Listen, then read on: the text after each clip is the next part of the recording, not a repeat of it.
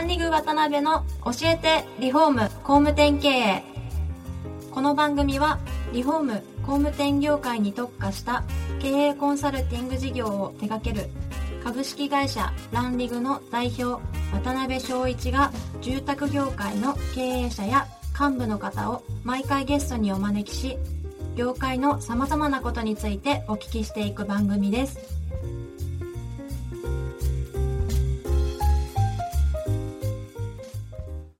皆さんこんにちはさあ今週も始まりましたランリグ渡辺の教えてリフォーム工務店経営第79回目アシスタントの牛久保ですパーソナリティの渡辺翔一です。渡辺さんよろしくお願いいたしますお願いします。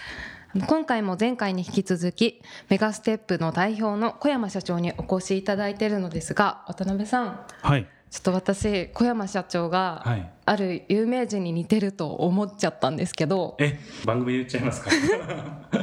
誰だと思いますか？うーん。なんとなくムーミンパパに似てるかなっていう。柔らかいね、こういう感じが。ヒントは、はいはいジャニーズですえ？ジャニーズ。作。ん。あ、え？ジャニーズ。近藤正彦しか知らないんですけど。正解は、はい国分太一さんああ、どうですか？ちょっと昔言われたことあるです。ね。それあんま嬉しくないやつね。嬉しくない方で。飲んでください。ありがとうございます。いやだけど男前ですよね小山さん。ですよね。本当。すごい男が惚れるね顔されてますよね、はい、うん。ということで。ありがとうございます。はい。小山社長よろしくお願いいたします,、相当なぶっ込みで、はいよろしくお願いします。番組が壊れそうになってますけど。はい。前回はですね、はい。あの会社の立ち上げ22歳の時立ち上げられて初めすごい順調にいかれてで7年目8年目ぐらいの時にちょっとこうご自身のが原因であの崩壊されたっていうところまでお話をお聞きできたんですが、まあ、その後それこそ年代的にはすぐリーマンショックがありましたよね。あのあたりって相当それこそね下請けとかものお仕事もあったと思うんで大変だったと思うんですけどどんな感じだったんですかその頃って。うん、リーマンショックの時ははい結構大変でう、ん。倒産する会社とか、はい。お金をもらえないっていうことがすごく多くて、うん。で、まあ、勢いだけで来てたんで、はい。結構うん。1億数千万っていうお金がもらえ、まあ、はい。もらえなくて、はい。で、会社に取り立てが来たりとか、そのぐらいの状況までになって、はあ。もう本当にこのまま行ったら潰れちゃうんじゃないかなうん。でまあし仕事をやっててお金ももらえないんで、うん。やっぱり払ってくださいって行くんですけどそうですよね。でも、やっうんぱりねお金ないから、うん。ちょっと待ってくれって言われるんですよ。そうでしょうね、それでじゃあいつね来月の、うん。じゃあでまた来月行くとはい。また待ってくれって、それをずっとひたすら繰り返したりとかしてて、はい結構苦しかったですね。ええだけどそんなにこうその当時って売り上げどれぐらい上げてらっしゃったんですか？えっと6億ぐらい。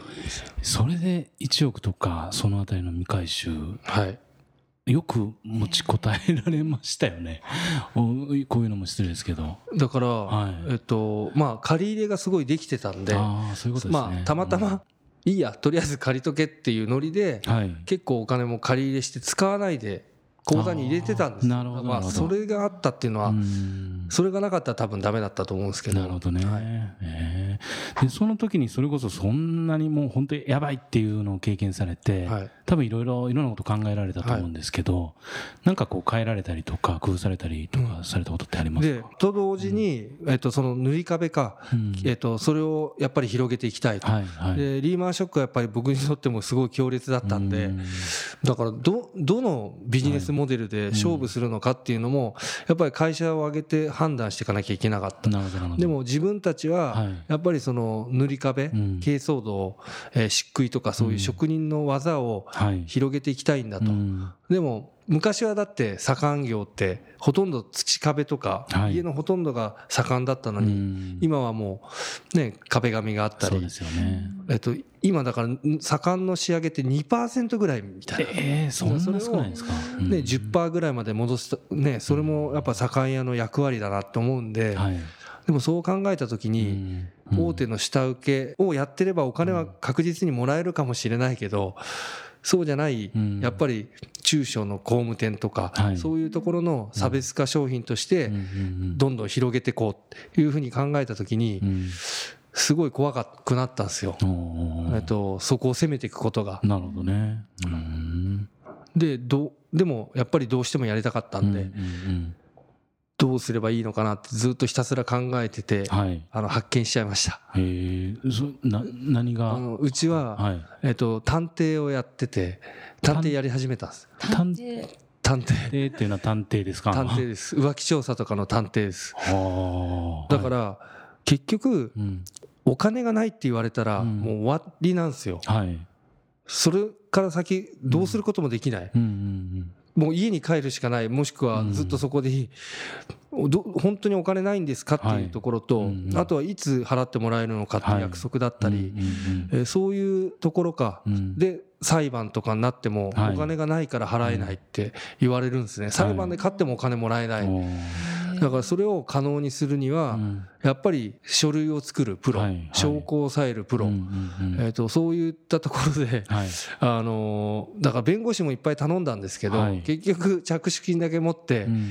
あこれじゃ取れねえよとかって言われたああ弁護士もこんな感じなんだと思って、自分の会社自分で守るしかないと思った時にー、なるほどね。はい、その探偵をやり始めて、でもそれからはやっぱり去年なんかでもはい。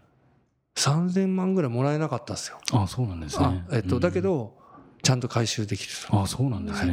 ええようになりまあそういうのを担保しながら、はい。そういう方面に伸ばされていかれたっていうことなんですね。まあだからきっちりと仕事はやって、はい。最初に取り決めしたお金はちゃんともらう。ってくださいよと。OK じゃないですか、はそれで、うんもちろん。はい。うんそんな感じです。なるほどね、はい。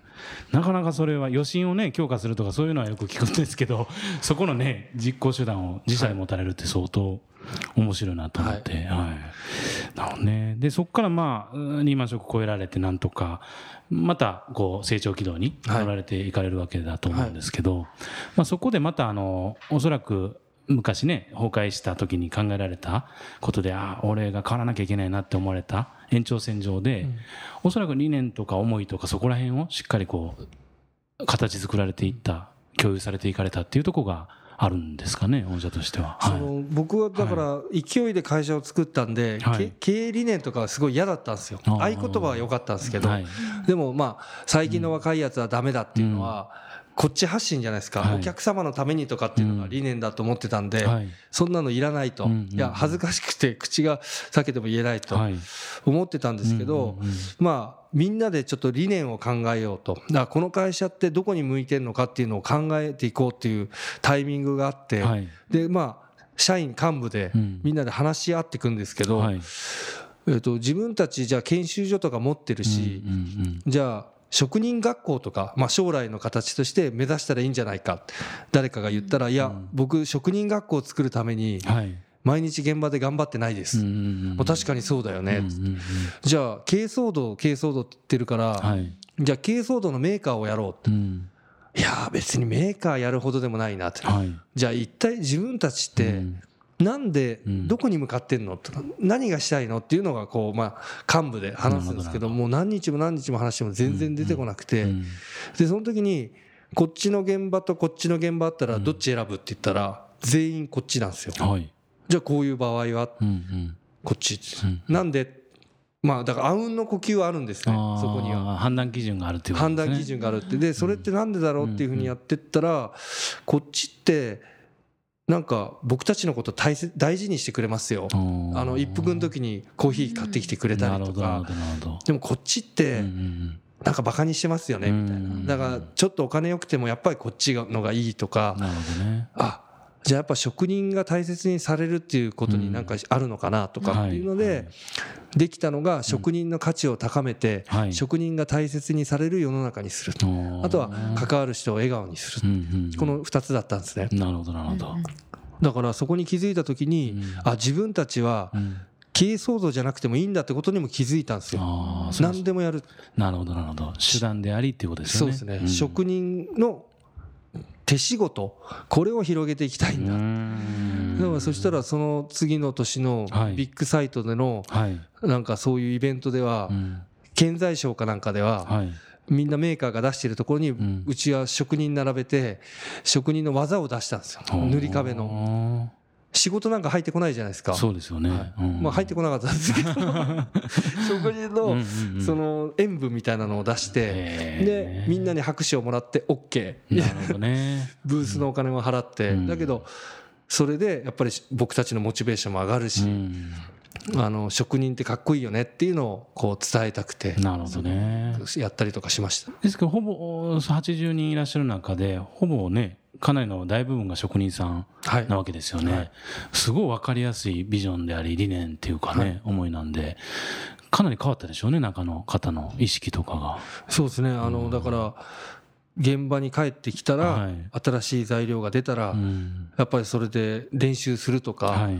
その職人の可能性みたいな職人にしかできないこうとん。をやるっていうふうに変わってったんで、はい。